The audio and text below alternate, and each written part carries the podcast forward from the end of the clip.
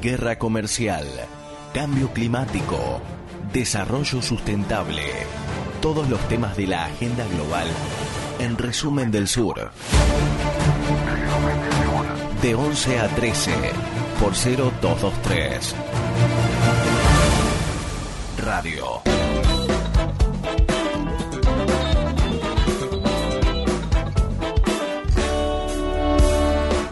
Yo ahí, eh, yo sueño con dos situaciones.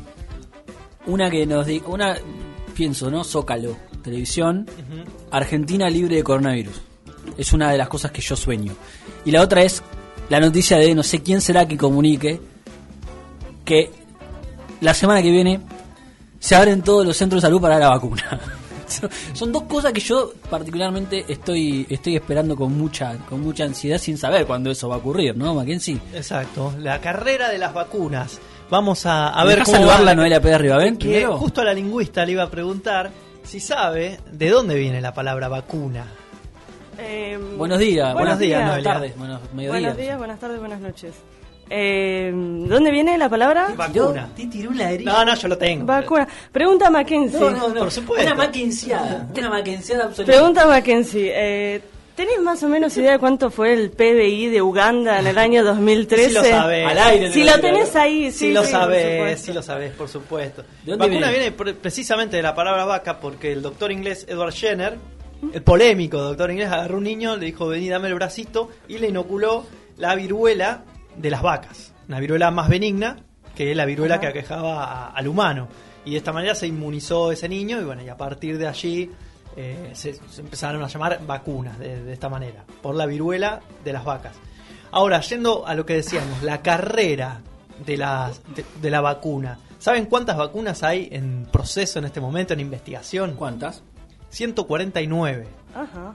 No, no es que hay la vacuna china y la vacuna norteamericana y listo. Hay muchas vacunas, hay muchos laboratorios eh, empezando a ensayar en distintas fases. eh, Esto se, se trabaja a través de fases eh, y hay 149 proyectos distintos. Obviamente hay algunos más avanzados que otros, hay algunos con eh, más incentivo económico que otros, pero vamos país por país. Estados Unidos, por su parte, sacó lo que es la, la operación Warp, Warp Speed, como Star Trek que utilizaba Warp Speed, bueno, de la misma manera, ese- Mm. se- sería una especie de velocidad de la luz, una cosa así. Eh, que lo que son es destinar más de 2 mil millones de dólares a la financiación de proyectos que hayan mostrado avances positivos en las fases 2 y 3 de, de lo que es el desarrollo de vacunas. Eh, muchos, algunos de esos proyectos son, eh, por ejemplo, a ver, tengo Moderna, AstraZeneca, que en conjunto con la Universidad de Oxford, Johnson Johnson, eh, les suena, ¿no? Johnson Johnson, un pulpo, y Pfizer, que Pfizer, después vamos a desarrollar un poco más, es eh, que en conjunto en un joint venture con una- un laboratorio alemán, va a hacer una prueba en la Argentina. Eh, por ejemplo, fue la que anunció Alberto Fernández hace Exacto. un par de días, ¿no? Exactamente. Reunión que tuvo en la Quinta Olivos. Exactamente, Brasil quedó fuera de esa de, de ese grupo, pero en Brasil también se van a probar otras vacunas de distintos países. Eh, lo que se necesita para hacer pruebas en los territorios es que el virus circule, que haya circulación del virus, Sí. pero algunos dicen que tampoco está bien que esté totalmente descontrolado como, como sucede en Brasil. O sea, Argentina podría ser un, Sí. es un escenario propicio, digamos. Sí, y que haya, también es importante que haya desarrollo de laboratorios, que haya equipamiento y que haya buenos profesionales, tanto profesionales de laboratorio como profesionales de relevamiento de datos. Entonces, eso habla bien de los profesionales argentinos. Eh, por supuesto, uno piensa, eh, bueno, nada más que, que se hace, ¿qué pasa? Se hacen en, en África, porque África también es un lugar de prueba de, de estas vacunas. Y en América Latina no. En Estados Unidos también se prueba. De hecho, la, vacuna de Moderna, del laboratorio Moderna, eh, se va a probar en 30.000 voluntarios. Ya a partir de julio. Ya estamos probando vacunas en julio. Estamos muy avanzados. Es, es histórico la velocidad en la que se han generado estas vacunas. Con, en sus primeras fases, resultados eh, bastante positivos. China no se queda atrás. Eh, China también está probando y acá reside la principal diferencia entre los métodos que utiliza Estados Unidos y los métodos que utiliza China.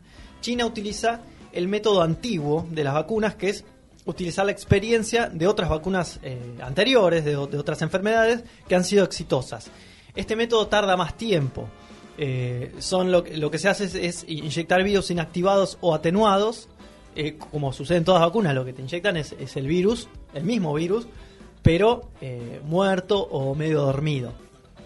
Hablando totalmente Sí, informal, sí. ¿no? Eh, para que se entienda. Exactamente.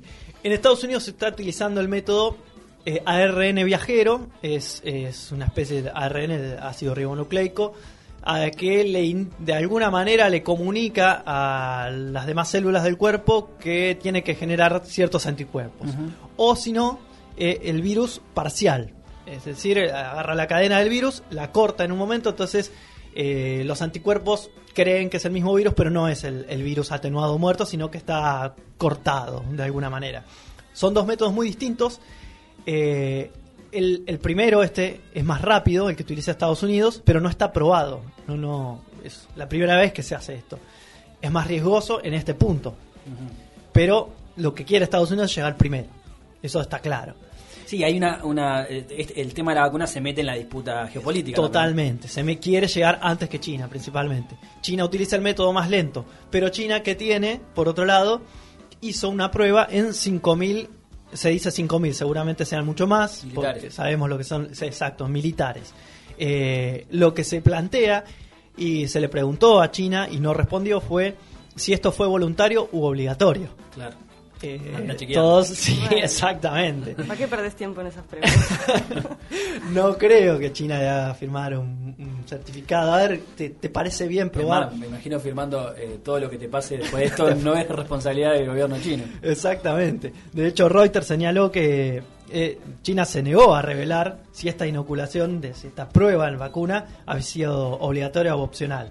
Eh, yo creo que seguramente haya sido obligatoria y seguramente el número sea más grande. Entonces, China acelera, si bien utiliza el método más lento, lo acelera desde esta parte, de que tiene mucha gente y eh, de que no tiene una oposición muy fuerte de China Y al mismo tiempo- que pueda llegar a cuestionarle algo. Al mismo tiempo eh, promete que será de bien público, ¿no? El- la Sí. vacuna que su- se consiga, se descubra. Muy importante eso y es la gran diferencia. Eh, China, el presidente Xi Jinping salió en todos los medios, incluso internacionales, a decir que eh, públicamente compartía la vacuna cuando se pruebe que, que esta vacuna es exitosa, que no es la única, la compartía con el mundo. Trump, por su Perdón, parte, la y el primer continente que va a ser usado es África. Lo dijo Sí. también, lo confirmó, sí, exacto. como este, poniéndole la bandera, ¿no? A- al continente. Sí, donde más inversiones tiene, Sí. el país, bueno. ¿Esto fue antes o después de que Trump dijera, si nosotros nos sacamos la vacuna, Es nuestra. Es nuestra. No, no sé si lo dijo tan así. Lo, lo que sí hizo Trump es que eh, compró casi todo el stock mundial de Remdesivir. Remdesivir es. Remdesivir, sí, Remdesivir, el medicamento ruso. El único tratamiento autorizado para el coronavirus. Eh, es muy distinto a la clorio... ¿Cómo es? Hidro- hid- Hidrocloroxina. hidroxicloroquina. Es, o cloroquina. sí, vamos a decir. cloroquina, que eso es, es lo que toma Bolsonaro y andás a saber. Bueno, lo es que un medicamento para la malaria, que los científicos no recomiendan utilizar No, para, para el coronavirus. Este medicamento ruso sí eh, ha sido aprobado. En Rusia. Eh, sí, eh, ese es el único aprobado. En Rusia, no internacionalmente. Sí. Pero aparentemente tiene otro otro basamento científico distinto a la cloroquina. Y Estados Unidos compró casi todo el stock mundial eh, como si fuera un niño rico. Claro. Muy distinto a, a lo ¿Por que... qué puede? Porque puede, exactamente, y porque le importa poco lo que digan de ellos. Por su parte, Alemania eh, también tiene algunas muy avanzadas, como CureVac, es, es un laboratorio con financiamiento de Bill Gates, eh, y en su momento, y escuchen esto pues es interesante, tenía eh, capitales privados de Alemania, que- pero también tenían, habían abierto una sede en Estados Unidos. Por lo pronto, eh, como había abierto una sede en Estados Unidos y los desarrollos iban muy avanzados, Trump lo que, lo que pidió al laboratorio es que trasladen, se muden todas las investigaciones a suelo norteamericano y que incluso iba a poner plata. Bueno, dijo Angela Merkel, ¿vos querés hacer eso? Y el gobierno, el Estado alemán, compró el 23% de las acciones de ese laboratorio. Con lo cual ya es imposible que se mueva de suelo alemán. Eh, fíjense esa puja también entre Angela Merkel y Donald Trump, que también hay cierta tensión ahí. ¿eh? Eh, y yo creo que va a ser distinto el tratamiento que le pueda llegar a dar a Alemania a lo que pueda llegar a Estados Unidos si es que este es el laboratorio que llega, que llega primero al desarrollo de la vacuna. Elon Musk dijo que también contribuiría con su tecnología de, de sus diversas empresas con El este laboratorio. Tesla. Exacto. Es sudafricano, pero muy vinculado a los Estados Unidos. ¿Cómo viene Rusia en esta carrera? Bueno, Rusia es un participante de esta carrera que no se tiene muy en cuenta, sin embargo, eh, Putin está muy activamente eh, indicándole a los científicos que trabajan en este sentido, Claro. por supuesto. Aparte lo posicionaría a Rusia de vuelta, ¿no? En, el- en la discusión, en la gran discusión, ¿no? De lo que el mundo necesita. ¿Qué es lo que quiere? Claro, digamos. exactamente. Después, después, si de paso se salvan personas, bueno, buenísimo, pero el punto número es, que, uno... es que eso es un punto interesante, porque digo, la el que tenga la vacuna eh, se posiciona y se sienta en la mesa de la discusión global. Después, si la vacuna sirve o no sirve, eso ya es como un segundo plano. Bueno, eso, eso lo podemos discutir eh, ahora. Primero me gustaría decirles que, eh, que ya se están, eh, están experimentando con vacunas. Todo septiembre, incluso ahora en julio, se está en la fase número 2 de una vacuna que se está probando en 76 voluntarios del personal militar. Voluntarios también podríamos ponerlo entre Sí. comillas. Iba a decir lo mismo. Voluntario, Eh, sí. dale. Voluntarios, sí. Eh, ¿quién dice? Che, yo quiero ser voluntario. Vladimir, no quiero vacuna. Bueno. Debería Siberia. decir igual que con, con la fuerza que tiene todo el sistema nacionalista ruso, no me extraña que haya voluntarios. Claro. Y son 76 personas, o sea, podría haber 76 personas que decidan dar Dar la la- vida claro. por la patria, ponele. Dar la vida por la Sí. gran Rusia. Eh, pero lo cierto es que se están llevando a cabo estos experimentos. Por ahora los resultados son positivos, eso es lo único que se ha, eh, se ha dicho a la prensa. Y esta semana Tatiana, Tatiana Golikova, que es la mm, viceprimera ministra rusa, dijo que eh, a partir de agosto, hasta ahora se están haciendo estudios eh, bien focalizados en grupos pequeños, como este que decíamos recién, 76 militares. A partir de agosto se van a hacer en toda Rusia, lo cual no significa que sean más personas, sino que se va a hacer en diferentes partes del territorio de la Federación Rusa, que como sabemos es enorme. Y a partir de septiembre va a comenzar la producción masiva de esta vacuna. Ah, ya está.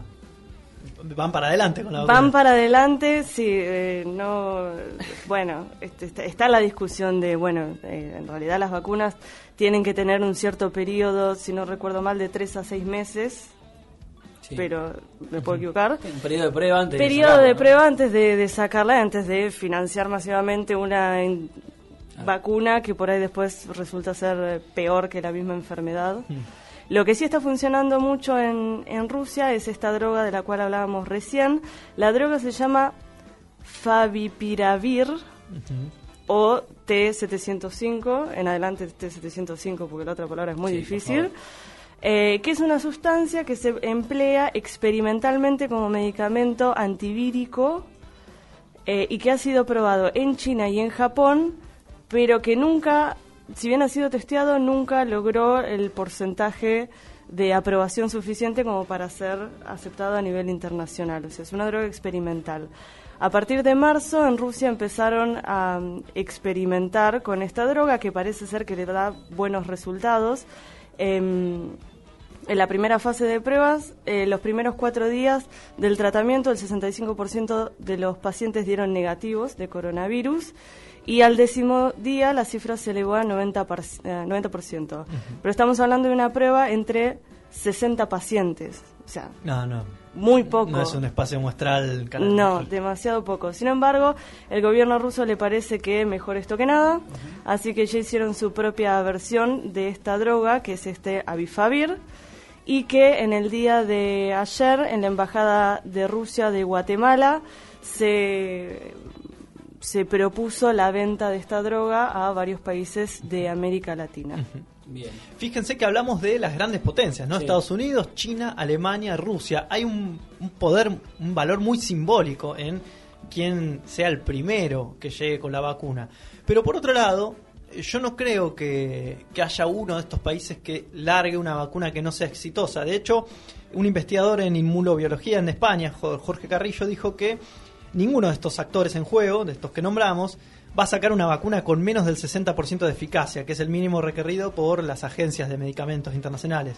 Porque sería muy caro por toda la investigación que conllevó sacar esa vacuna, porque si después viene otra que es similar y más eficiente, todo ese desarrollo eh, en plata se perdería. Con lo cual, muy posiblemente todas estas tengan una eficiencia por arriba del 60%. ¿La Organización Mundial de la Salud juega un rol, sí? Sí, ahora vamos a ver cómo. Pr- Primero vamos a, a otro actor que va a ser Argentina. Ustedes se van a reír a ver Argentina qué, qué puede tener en juego. Bueno, por un lado, eh, el CONICET, el Instituto del Bar y la UNSAM eh, han sacado lo que es Inmunova, que me preguntaban qué era, pero es un suero, es distinto a una vacuna, es un suero para el tratamiento, es decir, se aplica a, los, a quienes ya tienen la enfermedad, la, la COVID-19.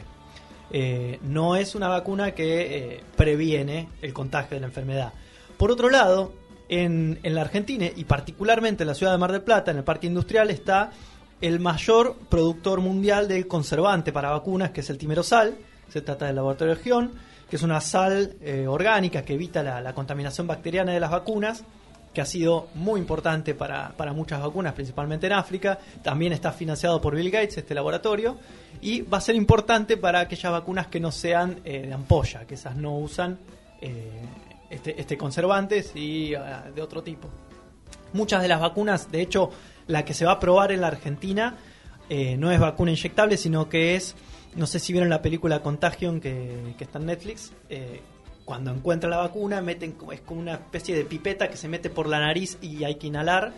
Es de ese estilo la que se va a probar acá.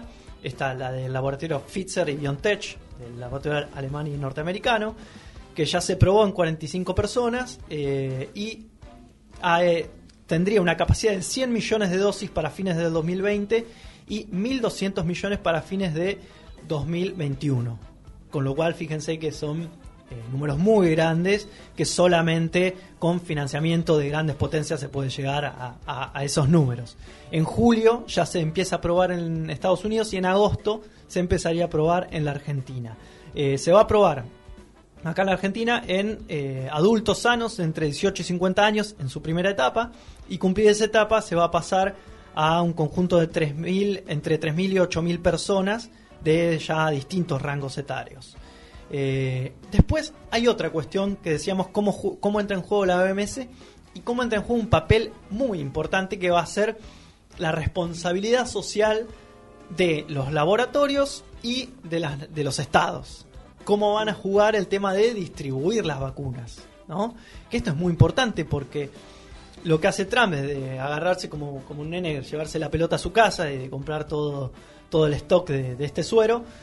Eh, no serviría de mucho si abrimos las fronteras y, vacunamos a todo el país, pero a, la vez dejas que entre turismo, va a ser más o menos lo mismo. Con lo cual, acá la responsabilidad social, tanto de los privados como de los estados, va a ser muy importante y vamos a ver cómo se pone en juego.